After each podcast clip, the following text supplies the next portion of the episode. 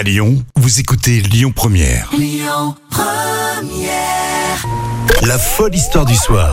Rémi Bertolon, Jam Nevada. Encore une histoire folle Elle joue du violon sur la table d'opération. Et ça, c'est dingue, mais c'est véridique, évidemment. Une nouvelle histoire folle pour aujourd'hui. Vous réagissez ensuite sur les réseaux sociaux ce vendredi. On va élire l'histoire folle qui a retenu le plus votre attention sur euh, Facebook euh, notamment. Alors c'est une histoire qui avait fait parler euh, malgré tout il y a quelques, quelques jours, mais Oui. comme c'est une histoire euh, poignante, tu voulais Oui. nous en parler. hein. Oui, c'est une violoniste, euh, donc Dagmar Turner. Euh, à l'automne 2019, euh, elle apprend qu'une tumeur céré- cérébrale qu'elle avait déjà eue six ans avant, Mhm. qui avait été traitée, malheureusement avait recommencé à, à grossir. Aïe.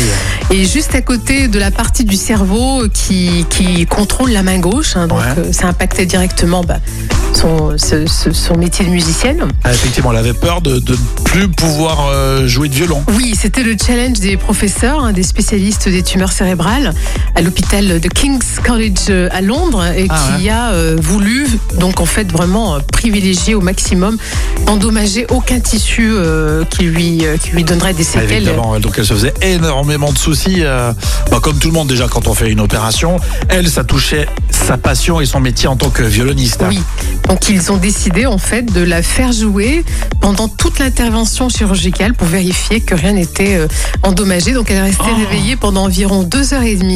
Dingue. Et elle a joué des morceaux euh, très connus, euh, Pésame Mucho ou Summertime. Et l'opération a été un succès. Bravo, ça c'est une, une belle histoire. Déjà, on peut euh, saluer euh, le mental de cette violoniste parce Oui. que faut s'imaginer en pleine opération, euh, continuer, euh, voilà, passer au-dessus de ses émotions et continuer à jouer Oui. avec les angoisses bah, liées à l'opération, etc. Donc c'est impressionnant. Et puis on peut saluer encore une nouvelle fois bah, euh, les médecins, les soignants qui se mobilisent à chaque fois. Oui. Alors là, c'est à Londres. On pense aussi à Lyon, les hôpitaux sûr, publics et privés mobilisés. Encore une fois, les soignants. euh, on vous salue un petit peu moins en ce moment, mais franchement, le cœur y est toujours. hein. Oui, tout à fait. Oui. Non, j'avoue que là, bravo. hein. Chapeau. Bravo pour euh, tout ce que vous faites. Dites-moi, qu'est-ce que vous en pensez? Vous réagissez maintenant sur les réseaux sociaux.